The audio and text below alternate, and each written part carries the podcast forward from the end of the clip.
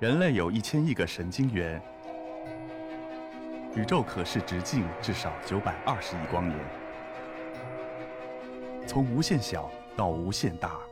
在中科院 SELF 讲坛一起探索未知的世界。本节目由中科院 SELF 讲坛出品，喜马拉雅独家播出。大家好，呃，我是朱华晨，来自香港大学汕头大学。今天非常高兴能够有机会在这里跟大家分享一下我们和病毒之间不得不说的故事。说到病毒，绕不开的一定是新冠。我们大家可以看到，二零二零年的这一场疫情改变了我们每一个人的生活。截止到今天为止，全世界有超过两千三百万人被感染。死亡人数已经突破了八十万，这些冷冰冰的数字说的并不仅仅是几千分之一、几万分之一的感染和死亡的概率，他说的是血淋淋的悲剧，在过去这八个月里一再的重演。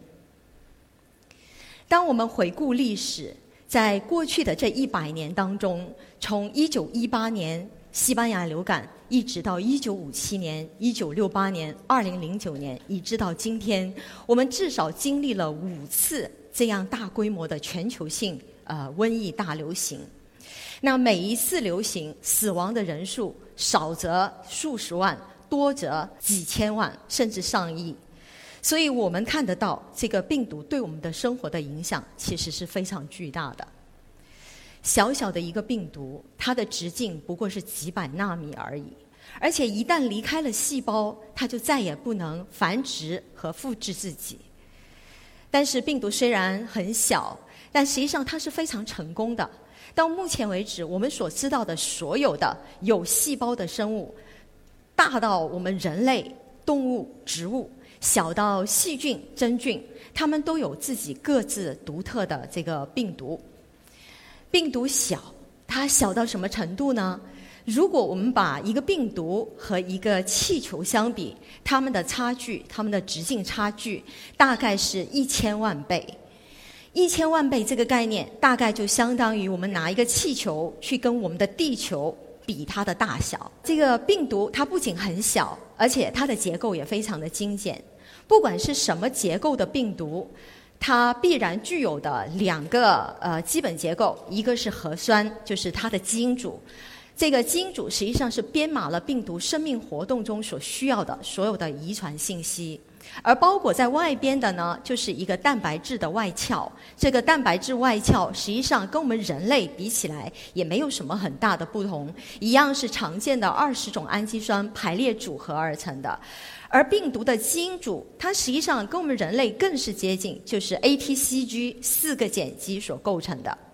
那病毒碰到了什么样的宿主，它就会使用什么样的细胞的复制机制来达成繁殖自己的这个目的。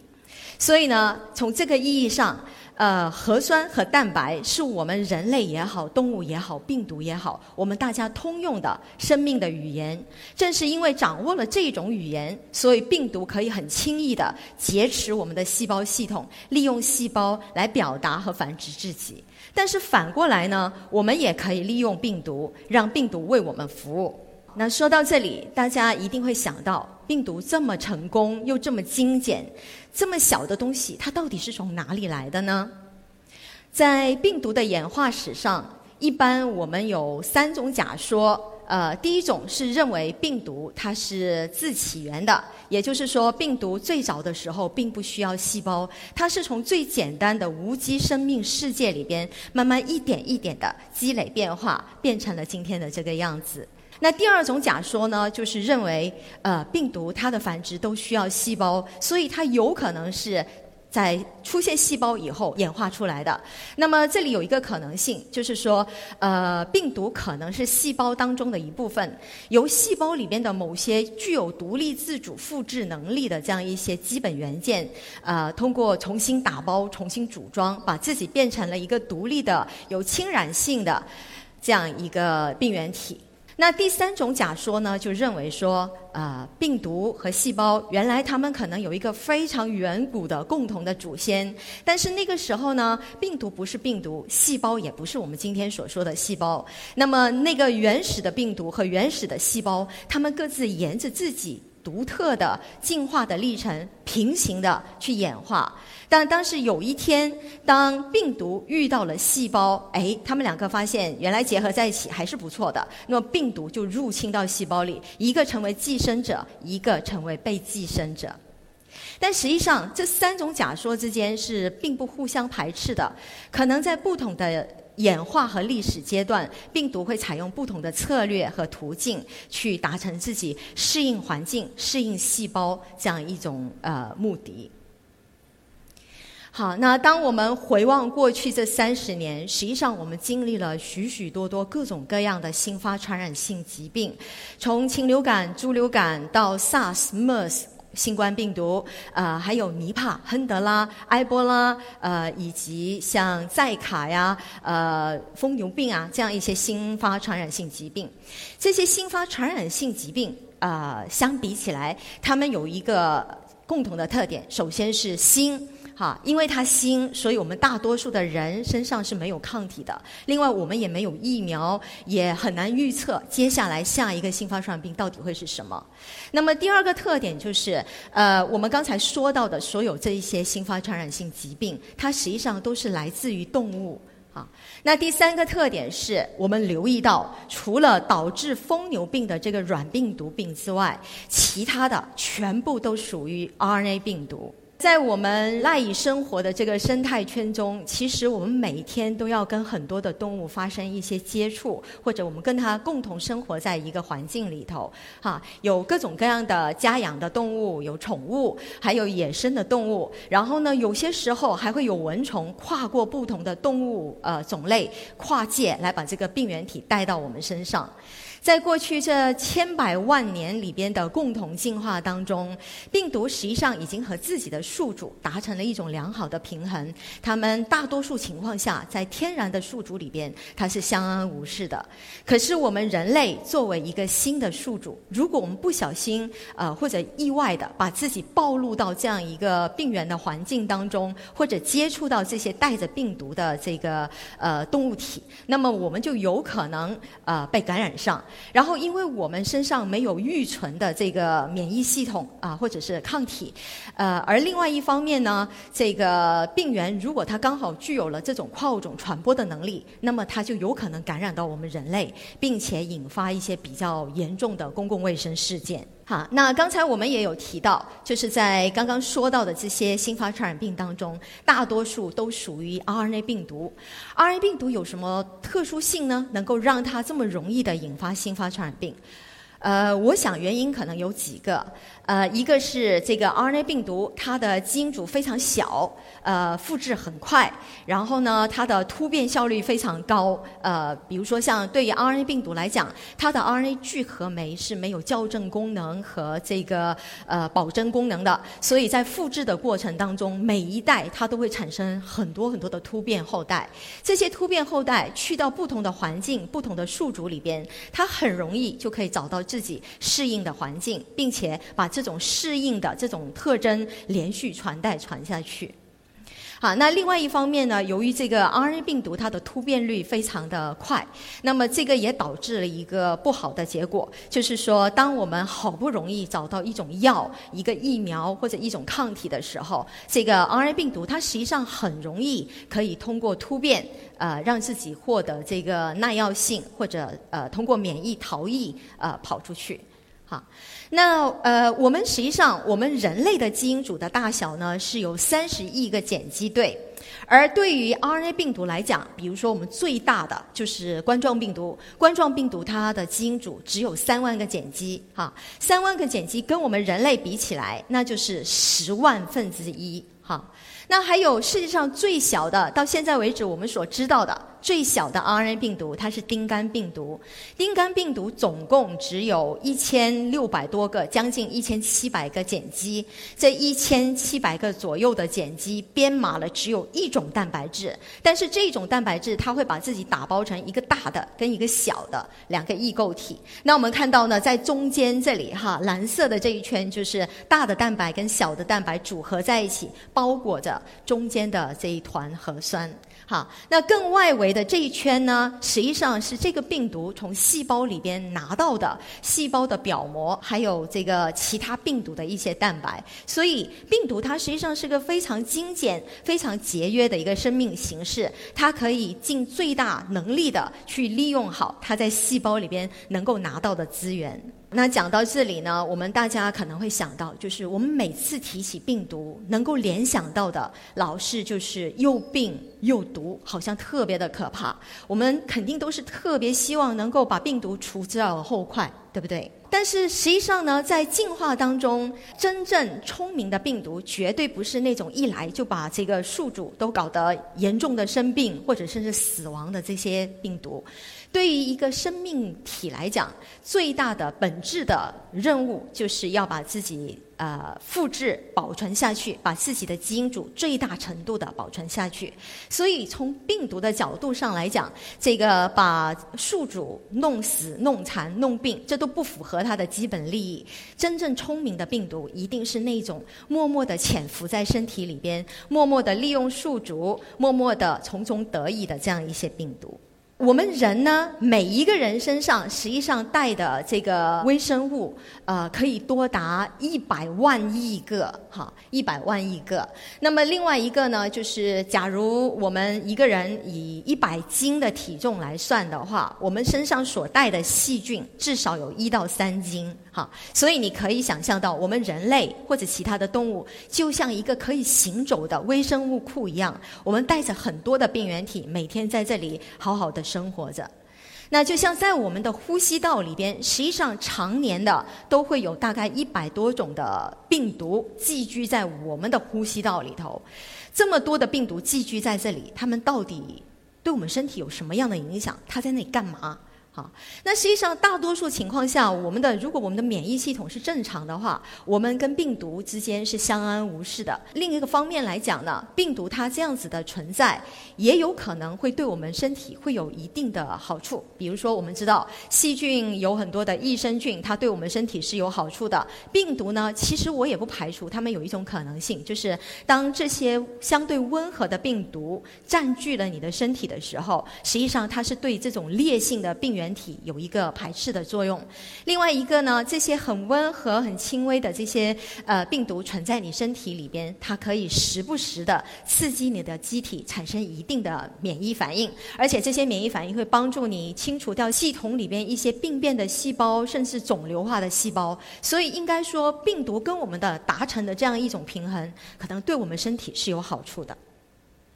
那另外一个呢？从进化的历史上来讲，我觉得可能最成功的一个病毒要算逆转录病毒了。刚刚我们讲到，我们的人类基因组实际上有三十亿个碱基对，这三十亿个碱基对里边呢有。百分之八是来自于病毒，特别是来自于逆转录病毒的。所以可以说，在亿万年的进化里边，这些病毒已经成了我们身体里的一部分。比如说，我们的免疫系统、我们的认知系统啊，我们的神经呃调节，还有一些认知的功能，甚至是记忆的功能，都跟逆转录病毒的调节和他们遗传给我们的这些基因有着或多或少的关系。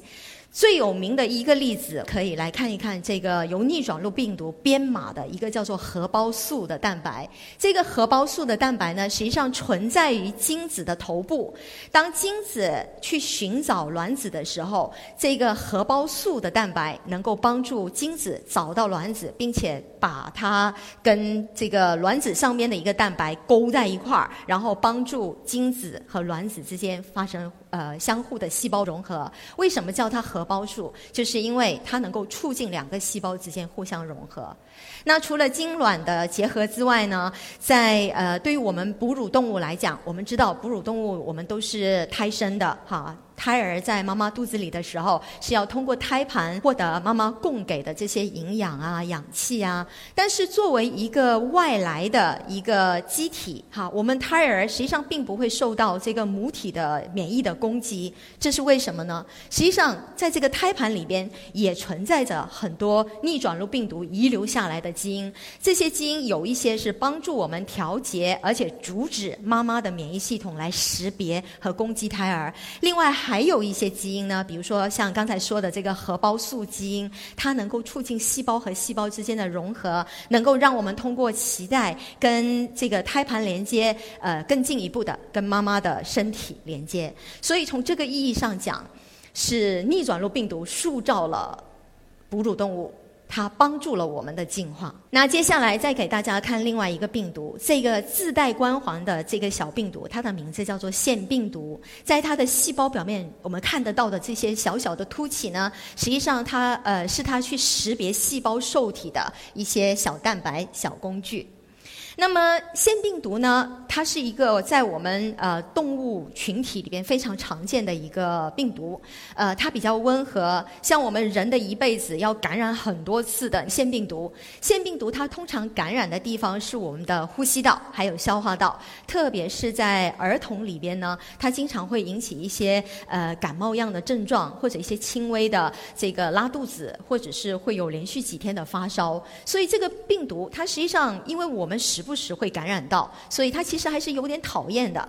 但是呢，在最近这几年里边，这个病毒实际上在这个呃我们生物界，它是屡建奇功、大放异彩、大出风头。为什么这样子说？因为这个病毒它的呃基因组非常稳定。然后另外一个呢，我们人类对它的了解和研究非常的透彻，所以我们知道在它的基因组里哪些基因是有用的，哪些基因是对我们有害的，哪些基因是可以被替代的。所以呢，我们可以通过基因工程把它不好的基因拿掉，把它好的基因留下来，把那些可有可无的替代掉，换成我们想要的目标的蛋白进去。我想呢，大家肯定最近都听了很多，就是我们陈薇院士还有他的这个疫苗，他的新冠疫苗。实际上呢，他所用的这个新冠疫苗的系统，就是利用我们腺病毒作为一个载体，在它上面装载上一段新冠病毒的表面抗原，然后利用这个呃腺病毒去做一个小工厂，帮助我们表达这个新冠的抗原出来，并且达到帮我我们唤起。这个免疫系统以及抗体反应的这样一个目的。在基因治疗的这个领域呢，呃，有四大当家花旦，这里头呢，腺病毒可以说是这里边的头牌。那同样的，因为我们了解腺病毒，所以我们可以把这个腺病毒里边的一些基因换成能专门攻击肿瘤或者是对付我们这个病变基因的一些产物。那么这样通过这个病毒的感染，它就能够瞬时的释放出一些对我们身体有用的药物，这些药物去。可以去帮助我们精准的达到治疗和纠正错误表达基因的这样一个功能。那就像刚才提到的，腺病毒呢，它在这个溶瘤病毒的这个应用当中，它也是大放异彩的。呃，比如说，当我们装载了一个专门靶向肿瘤的一个基因的时候，或者是一个专门能够去杀灭肿瘤的基因的时候，腺病毒以及其他的别的一些病毒，它都能够被我们所用，变成一个呃专门定向肿瘤的一个核导弹。那在呃过去这一百年里边，由于弗莱明他发现了这个呃抗生素，所以呢，好像细菌对我们来说已经不是一个太严重的问题了。但是最近这几年，由于这个抗生素的滥用以及细菌的呃进化，所以呢，现在这种耐药菌越来越多，甚至出现了一些各种各样的抗生素对它都没有抑制效果的这种所谓的超级细菌。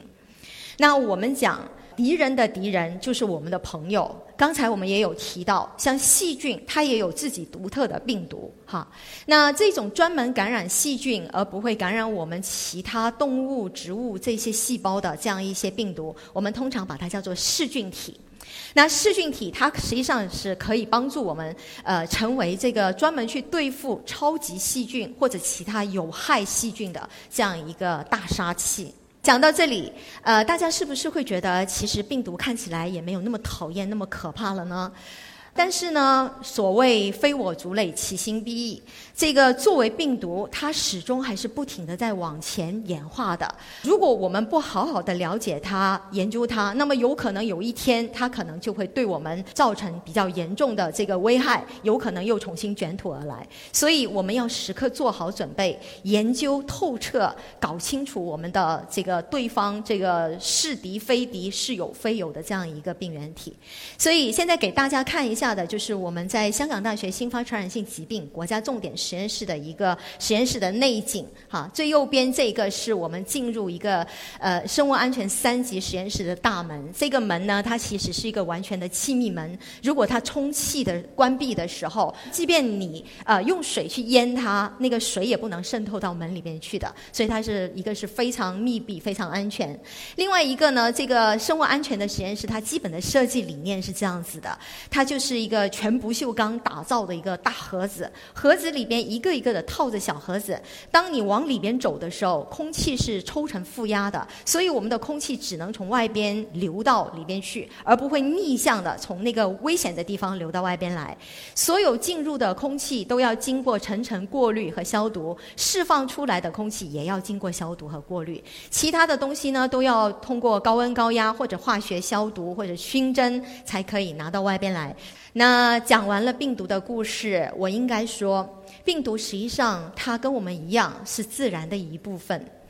而且呢，在这么多年的共同生存当中，它实际上塑造了我们的免疫系统，它甚至成了我们一些重要生理功能其中的不可或缺的一部分。你不要看它简单，实际上它并不比我们低级。大家能一起进化到今天，那说的就是我们大家都适应了我们各自的环境，大家都是这个进化历程当中成功的幸存者。我们说没有永久的敌人，也没有永久的朋友。关键是我们要怎样去了解清楚对方，并且利用对方、改造对方、使用好对方。